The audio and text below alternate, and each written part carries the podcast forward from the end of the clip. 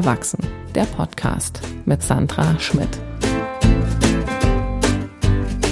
Willkommen zur neuen Folge. Ich habe heute Tim Whelan zu Gast. Tim Whelan kommt eigentlich aus Liverpool und wohnt aber schon zehn Jahre in Deutschland und macht auch seit zehn Jahren Comedy, oder? Machst du seit zehn Jahren Comedy oder länger? Ähm, ja, jetzt sind es so, so zwölf mittlerweile, zwölf, ja. Okay. Ja, ich muss mein, mein Bio updaten. Auf deiner Website. Auf meiner Website ja. sind zehn Jahre. Das ist eine gute Zeit. Ja.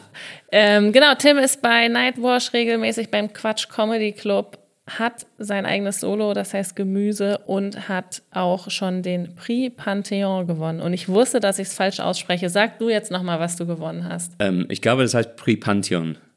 Pantheon, ja. genau, man redet schnell. ich habe es vorher noch geübt.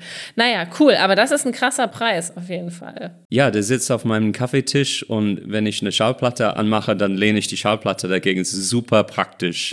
Es ist richtig von den ganzen, also die Kabarettpreise, äh, es ist der praktischste, den, den ich habe. Also manche sind einfach so Trödelmarkt, 5 Euro VB, die sehen aus wie nichts, aber das ist ein, eine schöne und praktische Preis, also den man gewinnen kann. Also du ja. hast doch was in die Hand bekommen. Ja, genau, so ein sehr schweres Metallteil.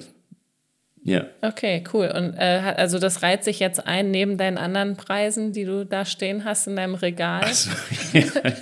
nee, also ich habe die, ich habe die nicht, nicht, dass ich Ach, ich, ich habe die vielleicht in einem Zimmer, äh, ich vermiete mein Zimmer unter einem anderen Comedian und um ihn ein bisschen einzuschüchtern, habe ich die so ein bisschen aufgereiht in der Ecke. Aber mehr als, ja, einschüchtern ist falsch. Motivation nennen wir das mal. Nee, aber er muss ja auch schon wissen, wo er da wohnt, ne? Muss schon auch seinen Platz kennen Auf da in deiner Wohnung. Nicht, dass er noch denkt. Ja, hier, ich bin jetzt der. genau. Ja. ja, nee, ist gut, okay.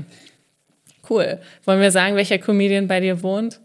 Ähm, es ist kein Geheimnis, es ist äh, Steffen Rosenau. Der hat auch äh, schöne Formate wie, der, der äh, redet mit einem anderen ähm, befreundeten Comedian Paul Langer und äh, der äh, spaziert durch die Gegend und die erzählen Quatsch und das ist auch ganz nett. Aber es ist mehr so ein Kurzform Instagram-Format, also kein Podcast. Ja, habe ich auch schon gesehen. Ähm, cool.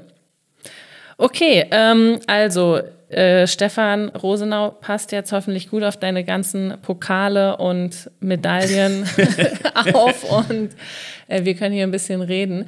Ähm, du bist eben zehn Minuten zu spät gekommen. Ja, äh, es tut mir, ich habe mich schon äh, entschuldigt, aber ich kann mich auch offiziell in einem Podcast entschuldigen, dass ich zehn Minuten zu spät gekommen ja. bin. Genau, was ja auch an Stefan lag, weil ihr habt euch verquatscht in der Küche. Ja, und uns beide. Also, ja, wir haben uns ein bisschen verquatscht. Aber ich, ich habe ich, also ich kann es nicht auf Stefan schieben. Ich, ich äh, habe.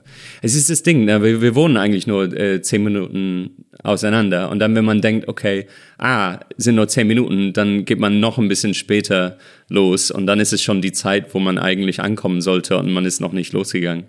Ähm, aber zum Glück war ein Tram schon da. Und ich habe mich auch gemeldet, dass ich gesagt habe, ich bin zehn Minuten spät. Und ich finde, ey, so alles unter 15, wie siehst du das? Also alles unter 15 Minuten ist ja diese akademische Viertel, oder? Das, was man, was man lernt. Also kann ich jetzt nicht sagen. Ich bin schon echt immer pünktlich. Oh, ja. okay. Ja, mein Bruder äh, schickt mir ein SMS äh, halbe Stunde davor, also willst du, willst du, wirst du pünktlich da sein? Oder so, nee, so zwei Minuten davor, also willst du pünktlich da sein? Und dann habe ich geantwortet, ja, oder fünf Minuten nach. So manche Leute sind mehr so wie so Schweizer Züge und sehr so Bam und andere sind ein bisschen lockerer, aber. Nee, ich bin da nicht locker. Nee. Wobei ich es schon gut finde, wenn du Bescheid sagst. Oder, also yeah. genau, ich finde Bescheid sagen bis zu einer Viertelstunde, das ist okay. Wenn man Bescheid sagt und sagt, ah, ich komme 25 Minuten zu spät, dann bin ich schon genervt, mhm. weil ich schon ähm, auch mein, mein Tag danach plane und dann ha, habe ich ja. halt 25 Minuten, was soll ich machen? So, ich kann in der, ich kann jetzt ja nichts mehr anfangen stimmt, oder so. Stimmt, diese 10 Minuten ist dir quasi geraubt, ja. ja. Wie, wie machst du das aber mit Kindern? Also sind, sind die sehr pünktlich, deine Kinder, oder? Ja, tatsächlich. Du gehst mit einer eigenen Faust zu Hause ja. und die wissen Bescheid, ja. Ja, nee, genau, da, da ist eigentlich alles pünktlich. Um, ja, aber ich finde auch mit dieser, je näher wo man irgendwo dran wohnt, das stimmt schon, ich komme da schon öfters auch in die Bredouille, das merke ich. Also ich bin sonst eigentlich tendenziell eher zu früh da als zu spät, aber umso näher ich dran wohne, umso größer ist das Risiko, dass ich zu spät komme, auch mm, für mich. Ja, ne? Weil man halt denkt, ja, man hat noch so viel Zeit und dann unterschätzt man das voll. Mm, ja, absolut. Naja. Äh, aber äh, mir ist das nur jetzt aufgefallen, weil als ich mit dem Podcast angefangen habe, es kommen ja immer alle zu mir nach Hause. Und so die ersten acht Folgen, alle Comedians waren akkurat pünktlich. Es ah. war echt krass. Also die haben, ich lade sie meistens zur vollen Stunde ein. Das heißt, sie haben pünktlich um 14 Uhr hier geklingelt. Ah. Und ich war mega überrascht, dass alle Comedians so pünktlich sind. Und dann, als ob es sich hat äh, rumgesprochen, fing das plötzlich an. Alle kamen zu spät. Oder hast du nur so ordentliche Leute eingeladen am Ende, am, am Anfang und jetzt bist du bei den, bei den Trödlern und bei den, ja, in Anführungszeichen, wahren Künstlern, die ja. eigentlich nur so Lebenskunst. Ja, hast recht. Ja, aber, ja, stimmt. Das kann natürlich sein, genau. Ja. ja ich habe am Anfang nur die ordentlichen eingeladen. Wo du dachtest, die würden nicht verschieben oder nicht so Mhm. Ja. Weil ich meine, ich, ich booke für ein paar äh, Auftritte auf Englisch, zum Beispiel in Chemnitz. Und ich habe auch gedacht, so, okay, wer, wer, sind die Leute, die, wo ich weiß, die werden kommen und die werden da sein und die werden nicht sagen, oh, äh, Kopfschmerzen und muss ich dann doch das ganze Ding für, äh, alleine bestreiten. So. Aber die, die Kopfschmerzen haben, sind das dann etablierte Comedians oder Newcomer? Also, also, also einmal, das war so ein äh, Newcomer äh, aus der englischen Szene und äh, der meinte, der hatte behauptet, Kopfschmerzen zu haben, aber der hatte so, so, so bei Instagram von sich gepostet in einer Bar um vier Uhr morgens. Also ich wusste, ich wusste schon Bescheid, dass er mich bescheißt und dann, naja, aber ich weiß nicht, aber ja. Also nichts gegen seinen Comedy. Aber da, da willst du, dass die Leute da sind, wenn, wenn, wenn du einen Gig planst, 250 Kilometer weg von Berlin. Ja, ja, das ist natürlich dann auch nicht so klug. Denkst du denn, ähm, als du nach Deutschland gezogen bist, ähm, wie ist so dein Verhältnis zu diesen deutschen Werten wie Pünktlichkeit? Also hattest du die vorher schon in dir drin und fandest Deutschland deswegen ansprechend oder bist du hierher gekommen und warst überfordert? ähm, ich glaube, ich, ich, ich war kein so pünktlicher Mensch und es ist nicht das, was für mich so an Deutschland so, also Deutschland hat mich nicht, nicht so da gelockt mit der Pünktlichkeit. Also ich, ich kenne ein paar Leute, die so, so ein Ami zum Beispiel, und der ist einfach irgendwie sehr, wenn ein Deutscher wäre, wäre der voll so Jack Wolfskin-Jacke und alles irgendwie fit und äh, Versicherungsmakler oder äh, so Typ Deutsche, also diese sehr deutsche Deutsche, diese genau, genau ich, ich habe die im Programm so genau, genau Deutsche. Die sagen immer genau, genau, genau, genau, genau, genau. Das kann man von der Steuer absetzen. So diese Typen. Und der ist aber Ami aus Texas und ist aber vom Typ her. Und dann, ich kann schon sehen, warum er äh, irgendwie Bäcker in Deutschland geworden ist. Ähm, aber bei mir äh, ist, ich hatte nicht so, so einen Bezug zu Pünktlichkeit oder, oder Unpünktlichkeit. Aber wieso bist du eigentlich hergekommen? Ähm, also mein Vater war Deutschlehrer und dann war ich auf einem Sprachkurs mit 17. Ich dachte, ich wollte Mathe oder Mathe und Philosophie studieren. Und dann hatte ich ein paar schwere Mathe-Fachbücher mit und es war doch ein bisschen komplexer. Und habe einfach mit der Familie geredet oder auf so eine, so eine Sprachkurs in Braunschweig. Ähm, so einen Sprach- und Landeskundekurs in Braunschweig. Ich war auf so einer Grillparty, hatte so eine perfekt gebratene Bratwurst in einer Hand, ein kaltes Bier in der andere Hand also direkt vom Grillmeister, so selbsternannter Grillmeister. Man kennt die Typen, ne? die sagen so, oh, ich bin ja Grillmeister und äh, erlischen das Feuer mit, mit einem Schluck Bier und so und sind voll stolz auf sich, wobei die einfach so semi-begabte Männer, die einfach so Würste umdrehen können. Ähm, aber ich war so, ah, oh, der Grillmeister hat mir, und dann war so, oh, es ist so toll. Und dann bin ich ins Gespräch gekommen mit den Deutschen und die Engländer saßen rum und waren so, äh, das Wetter ist scheiße und äh, ich hasse äh, ich will EastEnders gucken zu Hause. Und ich war so, hey, seid langweilig, ich gehe mit den Deutschen reden. Dann bin ich voll gut ins Gespräch gekommen und die haben über so UFOs geredet. Ich war so, ey, UFOs, was ist das? Ah, UFO. Ah, und da haben wir voll die Witze gemacht. Einfach ein voll schönes, witziges Gespräch gehabt äh, ich und mein so halbes Bier und null Toleranz und so. Und ich fand das einfach großartig. Das ist eine der besten Sachen, die ich bisher äh, erlebt hatten, so mit 17. Und war so, ah ja, dann kann ich halt diese, diese schwere Mathebücher einfach in den Schrank lassen, einfach ein bisschen labern und dadurch quasi äh, ein, ein Degree, so ein Bachelor's Degree äh, bestreiten und dachte, das wäre ein viel besserer Plan einfach. Und dann müsste ich, könnte ich halt ein Jahr lang nach Deutschland, so Auslandssemester und ich musste einfach nur reden für ein ganzes Jahr und ich fand das irgendwie großartig und dass Leute dich dann danach angucken und sagen, oh, du kannst voll gut Deutsch. Also das dachte ich so, ey, das ist, das ist ein cooler Weg, um, um zu studieren und um, um irgendwie reinzukommen. Und dann bin ich einfach in Deutschland ein bisschen hängen geblieben. So. Ja. hängen geblieben. irgendwie, also, äh, na, also nicht ganz. Ne? Also habe zwischendurch äh, Buchhaltung gemacht, drei Jahre in, in Reading in UK und in Hamburg. Ähm, die haben mich in die Firma genommen, weil die, die hatten diese deutsche und englische Firmen zusammengeschmolzen quasi.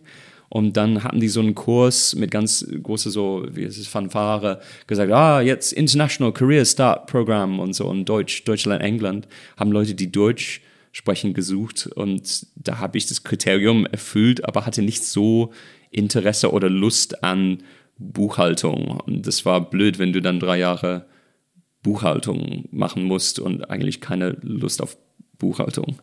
Aber ich habe irgendwie ein Jahr in Hamburg nicht so viel gemacht.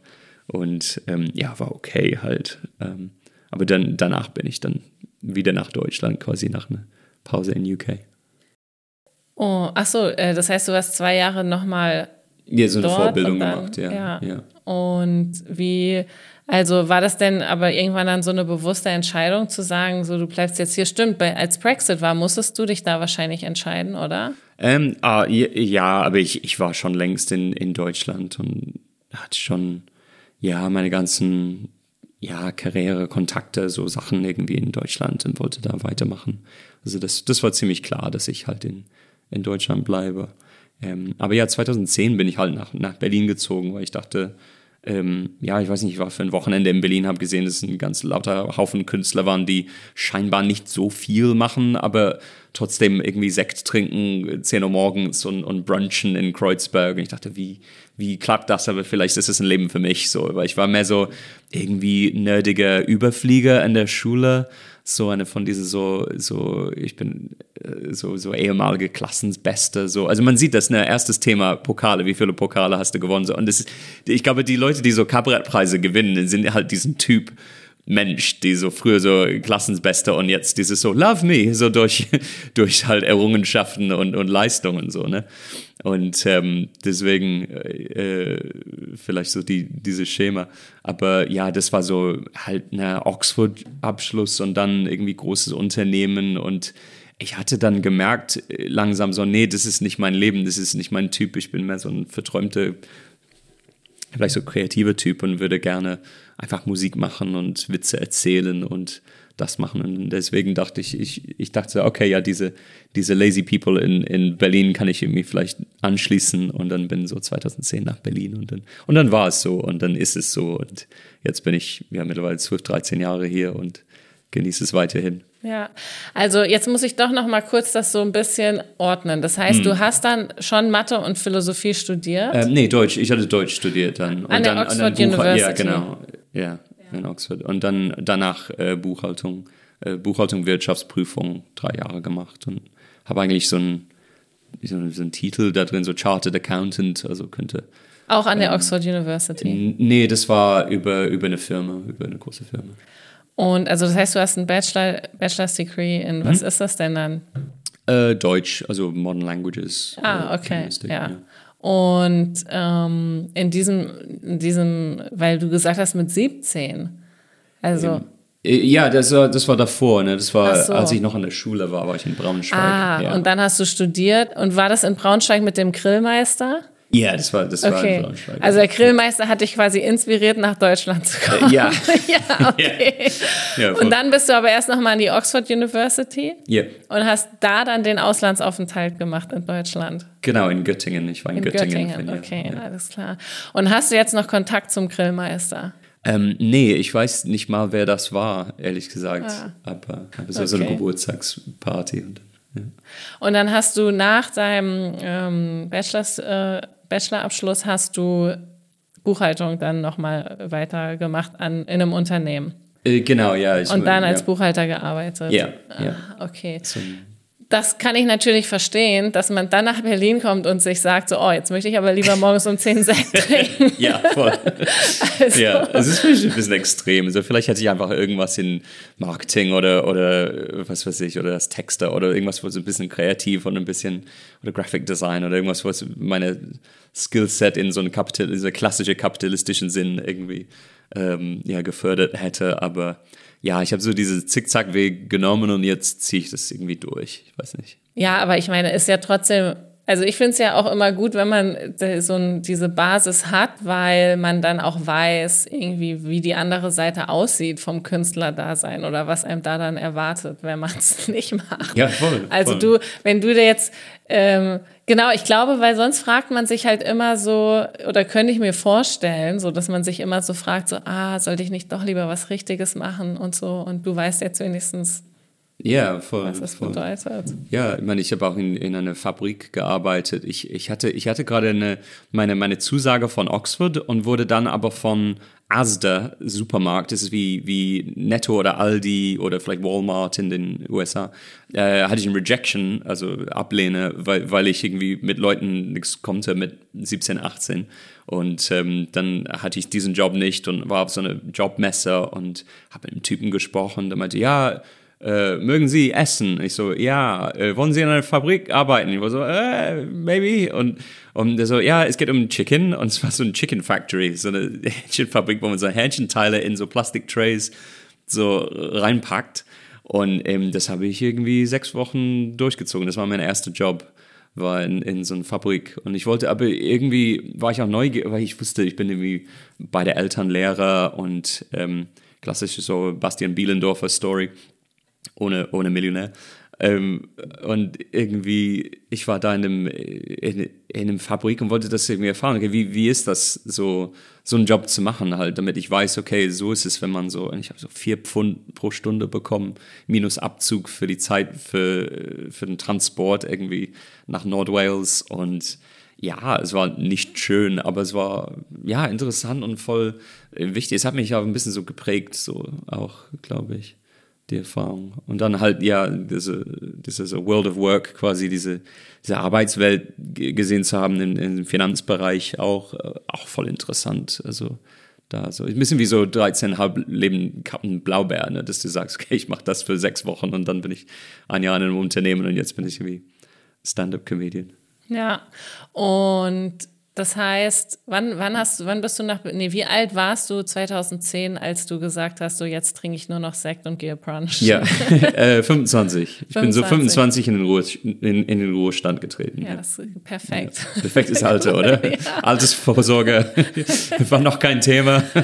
okay, aber es war ja offensichtlich die richtige Entscheidung, weil du hast ja dann diesen äh, großen Preis mhm. unter anderem gewonnen, neben deinen anderen Preisen. Ja, ja. Also ja, es geht nicht um Preise. Ne? Also das, das sind so, da verdienst du ein bisschen, ein bisschen was an dem Tag und, und bist einen Tag in der Zeitung und vielleicht hast du ein gut verkauftes Solo in der Stadt oder so. Aber ja, es geht viel mehr darum, dass, dass man sich wohlfühlt in einem Arbeitsverhältnis mal ankommt und dass man wie gebucht wird für Gigs und dass es sich halt lohnt und das tut es allemal. Ja. Und jetzt wirst du Vater.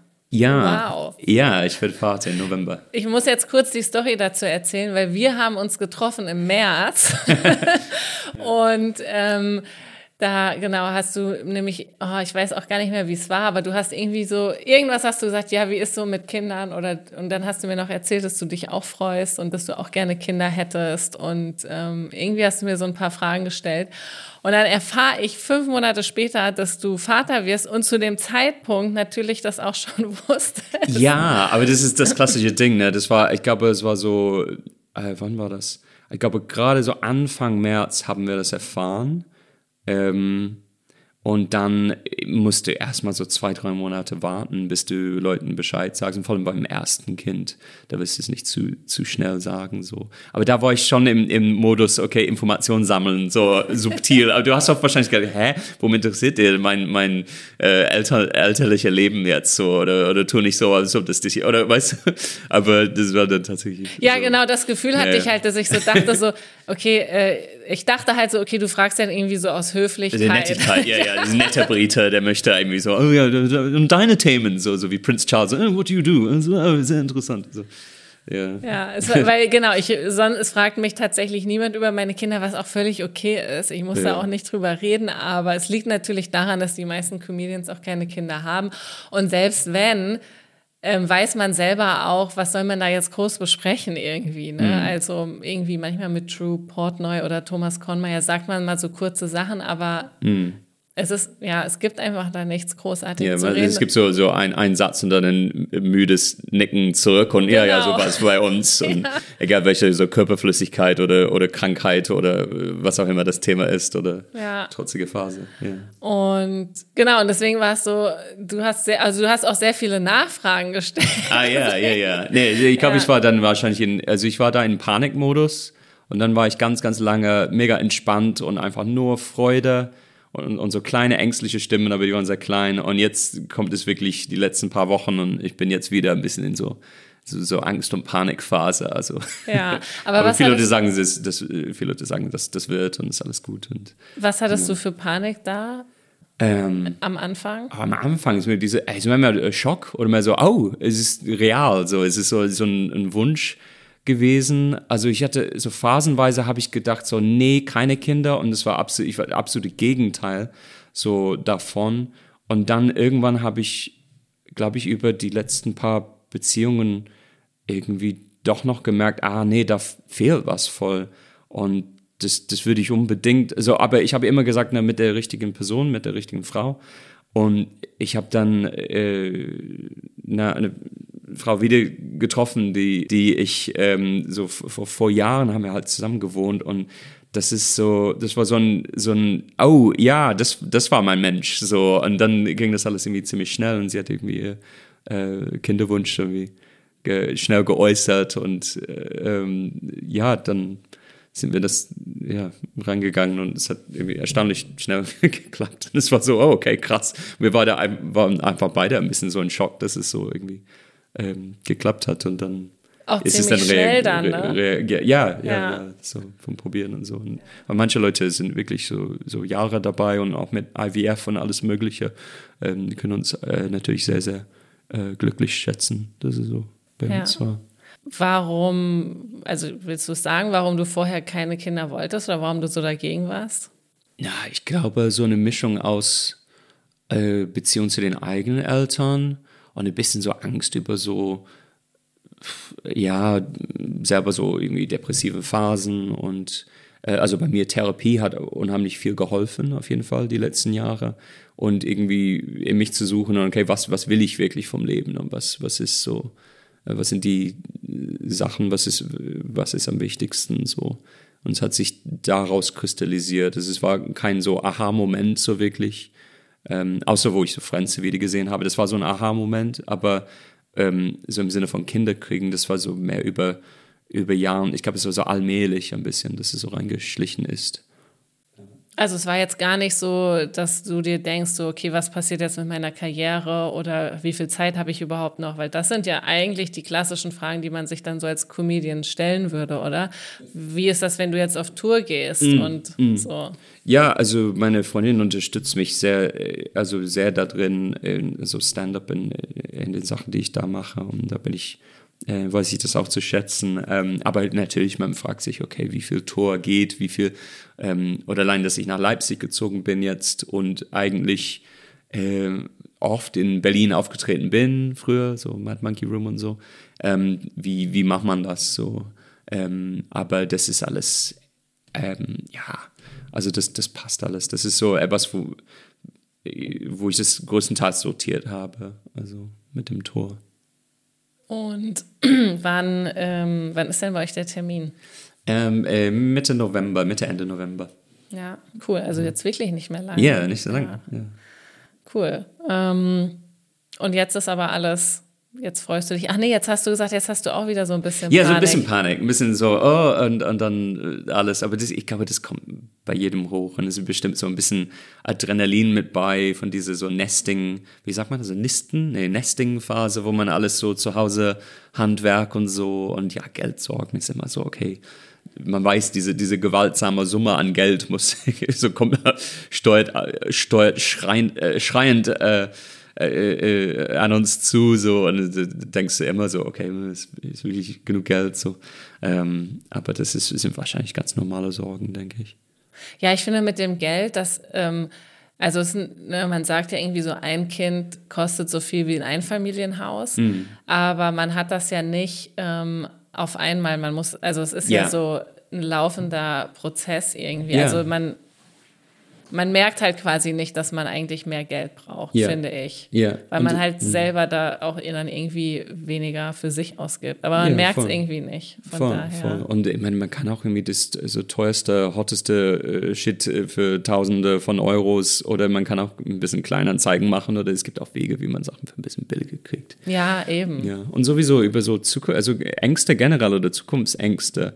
Ähm, also so ein kluger Kollege von mir hat auch gesagt, so, wenn du Angst vor der Zukunft hast, das ist eigentlich, also die Zukunft ist immer so, du lebst nur Moment für Moment für Moment. Du, du musst nicht die ganze Zukunft gleich äh, erfahren, erleben. Das ist, es ist immer so häppchenweise, so Mo- Moment für Moment für Moment. Und man muss nur so, man muss nicht so weit denken und über, überhaupt diese Zukunft, das ist nicht real in dem Sinne, weil es nicht alles, es kommt nicht nur alles geballert auf dich zu und deswegen, ähm, man kann sich auch ein bisschen entspannen dadurch und auch der Mensch, der man ist in 20 Jahren, du hast dann ganz andere Fähigkeiten entwickelt oder Skills und du bist ein ganz anderer Mensch äh, bis dahin, so in, in 20 oder 30 Jahren und von daher ähm, ist es nicht der Du von heute, der die Probleme von in 20 Jahren bekämpfen muss. Und das fand ich auch wa- wahnsinnig klug. Ja.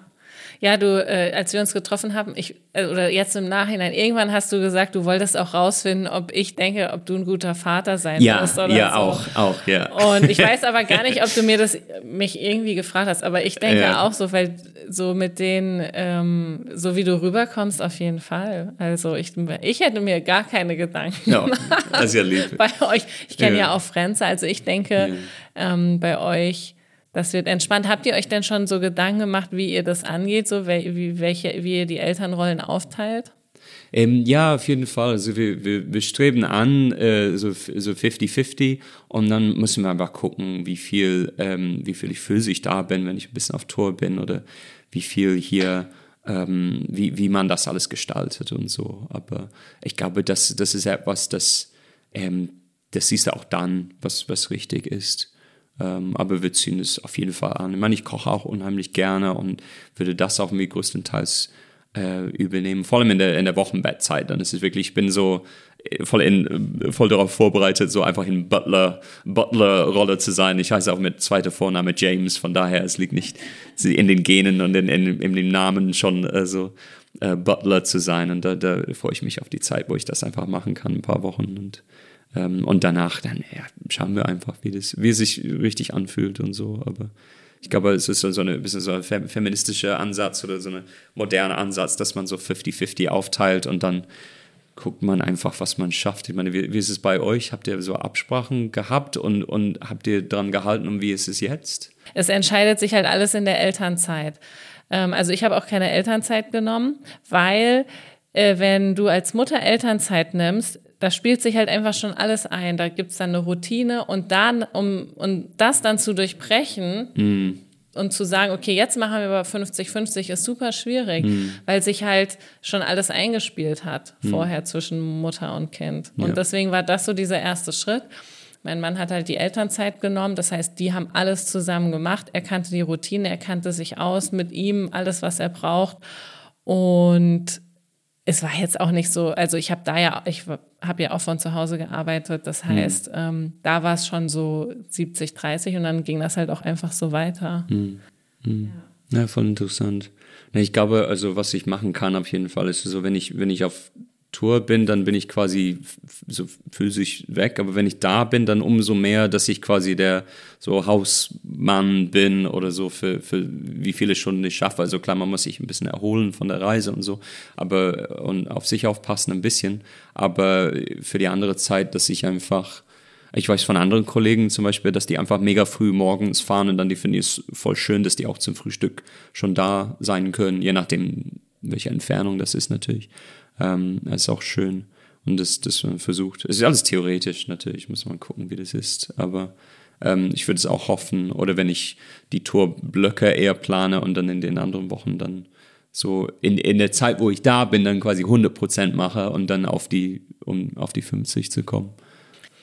Wie, wie ist das denn bei euch mit Elternzeit? Ihr seid ja beide freiberuflich, oder? Ähm, genau, ja. Ähm, also wir hatten so geplant, dass äh, Frenze quasi die Elternzeit machen würde und ich ähm, bin, habe quasi dann eine äh, Tourpause von ein paar Monaten und ab Februar dann bin ich regulär dann wieder, wieder auf Tour.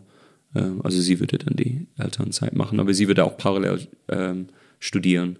Also ah. sie macht auch ein Masterstudium und deswegen, das ist auch ein Ding, wo, wenn dann ist quasi, ist auf mich dann mehr so, äh, ich so Geld verdienen und, und äh, ja, dass sie dann quasi, äh, ja, studiert. Und dass ich ihr quasi den Rücken frei, es ist mein Job dann quasi ihr den Rücken frei zu halten, damit sie wirklich studieren kann und nicht nur so erschöpft ist so in der Zeit.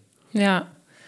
Und ich wollte jetzt eigentlich wissen, wie das ist, äh, formell einfach so mit äh, Elternzeit, wenn man freiberuflich ist. Also, ah, das, ja. also man bekommt dann auch, man reicht irgendwie eine Steuererklärung ein oder wie macht ja, man das? Ja, ich glaube, das, da macht man das, man reicht eine Steuererklärung ein und es ist irgendwie so eine Prozentsatz von, von dem, was man in den letzten Jahren verdient hat, kriegt man dann als, als äh, äh Elterngeld. Ja, ja. Ah, okay, ja, ja verstehe.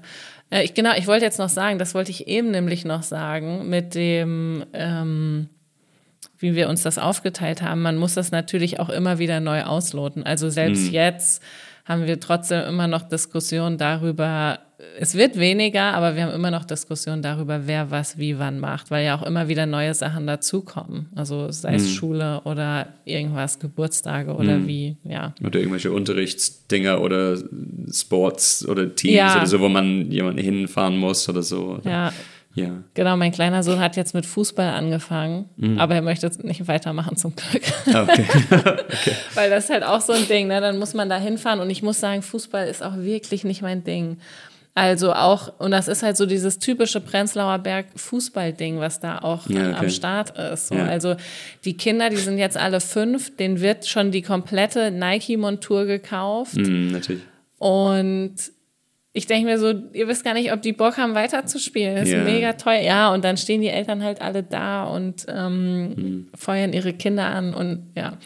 Genau, aber da muss aber man sind dann. Die, halt sind die wirklich so aggressive Typen oder die sind mehr so, ne, Fair, Fair Play und Fairness und äh, nicht schlagen oder nicht zu hart oder, oder äh, gibt es so eine, eine Breitband an, an verschiedene Persönlichkeiten da am Alles. Fußballfeld oder also von einig, bis so, einige, so hippie hippie, die so, oh ne, so. Also eine, die halt so ne, total supportive und alles so kommentieren, so ja, das hast du gut gemacht und voll toll. Und mhm. dann gibt's die, die äh, sagen so, ja komm, jetzt mach das aber mal und ne, hol mhm. dir mal den Ball. Oh und, ja, okay. Wow. Ja. Und die sind fünf. Die sind fünf, wow. ja. Sind nicht mal, also die können Schuljahren, nicht mal, nee, die können nicht mal so. Die können nichts machen mit nee, dem Ball. Nee. Das sieht auch mega lustig aus. Ja, sind einfach so ich. acht Kinder, die dann so um den Ball rumwuseln, dann vergessen sie zwischendurch, welches Tor das richtige ja, ist. Ja, ja, oder welche, so. oder mein, mein Kumpel spielt in eine andere Farbe, ich mag ihn, deswegen ich gebe ihm den, ja, den Ball. Genau. Ja. ja. Oh je. Aber ich glaube, es ist so lange, dass man, es, dass beide einfach mit dem, was man abmacht, einfach äh, zufrieden ist, dass, dass, dass beide die so Wünsche so äußern und dann, dass es ungefähr, ungefähr Pi mal Daumen passt. So, das ist, also beide müssen wahrscheinlich irgend, äh, also über die Laufe der, im Laufe der Zeit ein paar Kröten schlucken oder wie, wie sagt man auf Deutsch? Ja, also, genau. Das muss man eh. Sich ja. zurückstecken, so als, als Eltern. Ja, genau. Wie ist das? Vermisst du jetzt Berlin eigentlich? Ähm, ja, schon. Also das so so Comedy Club, wo man immer so so ein Drop-in spielen kann. Das ist auch voll schön. Ähm, aber es, es, tut sich was in Leipzig. Es sind wirklich schöne Events. Ich habe auch selber ein paar äh, Bärlauch-Comedy äh, ein paar Abende einmal an Open in Stage in, in Leipzig, ja, ja. ja, wie, wie was? Naja, was, was sind das für ein Name?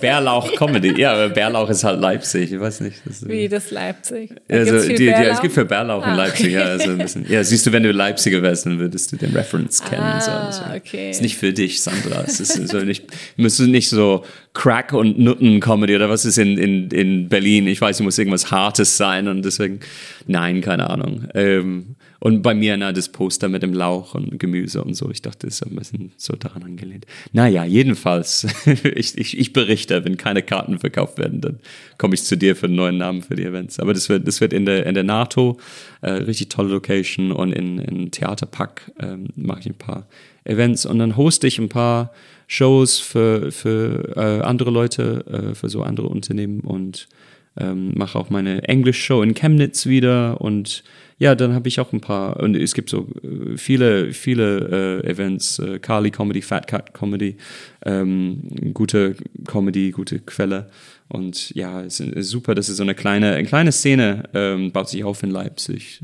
Äh, und ich wollte auch unterrichten, also Stand-up unterrichten, dass ich so da äh, die entweder die semi-neuen Comedians irgendwie ein bisschen an der Hand nehme oder sage so, hey, so kann man schreiben oder so. Das sind ein paar Sachen, die mir geholfen haben. Ähm, oder halt total neue Leute dazu holen in die Szene. Und freue mich auch über ein bisschen so, so, weiß nicht, so eine väterliche Rolle, dann meine Vater sein irgendwie zu üben über die Comedians oder so. Das kann man auch irgendwie machen, keine Ahnung. Ja, aber mit den Workshops hast du jetzt noch nicht angefangen? Äh, nee, noch nicht, aber Januar ist es geplant. ja. ja. Cool. Ich habe auch das Gefühl, aber vielleicht ist das auch jetzt nur mein, mein hm. Gefühl, dass die Comedy-Szene, seitdem du in äh, Leipzig wohnst, irgendwie nochmal so einen Schub bekommen hat. Kann das sein? Ähm, es kann sein, aber es kann auch sein, einfach, äh, dass es irgendwie so ja, Zufälle und alles kommt zusammen und dann gibt es so magische Momente, wo Sachen voll zusammenkommen. Man sieht das in München gerade. Äh, Michael Mettermeier hat diesen neuen Comedy-Club. Ja, und, und sonst ist es irgendwie, man hat das Gefühl, dass so eine Szene sich verballert da über die letzten Jahre. Und in Hamburg war ähnlich und in Leipzig war so letzten Oktober ungefähr. Ähm, das war so ein Moment, wo so 10, 15, 20 Comedians, man, man sah, dass sie mir entwickeln, weiß nicht. Und es war ähnlich zu, wie so hier 2015, 16, wo die deutsche Szene am Start war, so Kinan Ahl und Philipp Uckel und Dominik Joschwiak und ähm, Daniel Wolfson, alle so die, und Carvus und alle, die die Events gemacht haben. Jonas Imam in, meistens in so Neukölln und Wedding und, und ein bisschen Prenzlauer Berg. Und es war so, so eine geballerte, ah, da passiert was und das wird so, standhaft irgendwie. Und es war voll schön, irgendwie auch da dabei zu sein, so wie das alles so. Und jetzt mit so Mad Monkey Comedy und all die Comedy Clubs ähm, Comedy Flash. Das ist irgendwie schön, dass, dass es so weitergeht. Aber man sieht so die Anfänge davon in Leipzig. Und ich, ich hoffe sehr, es ist wie du hast so eine kleine Pflanze und es hat die ersten Blätter und so. Äh, und du willst es irgendwie ein bisschen Wasser geben oder ein bisschen irgendwie Futter. Und ich hoffe, dass ich, wenn ich ein bisschen Unterricht mache, das auch und, und selber irgendwie Events starte, dass, und dass wir alle das irgendwie aufbauen und dass es irgendwie ähm, nachhaltig äh, da ist. So. Aber ja, es ist eine kritische Phase gerade, glaube ich, das nächste, das nächste Jahr oder so. Ah, ähm. ach so, ich hätte jetzt schon gedacht, genau, die kritische Phase wurde jetzt quasi überwunden, weil jetzt sind so viele ähm, ja. Shows schon da. Und ja, schon, schon, ja. Nee, vielleicht hast du recht, ja. Das ist schon, ist schon eine, schon eine, eine stabile Jungpflanze jetzt, ja. glaube ich, ja, wenn man dieses Metapher weiterspinnen will. Ja. ja. Cool, äh, wir sind am Ende quasi. Mir ist jetzt noch eine Sache eingefallen, äh, um den Bogen zum Podcast zu schließen.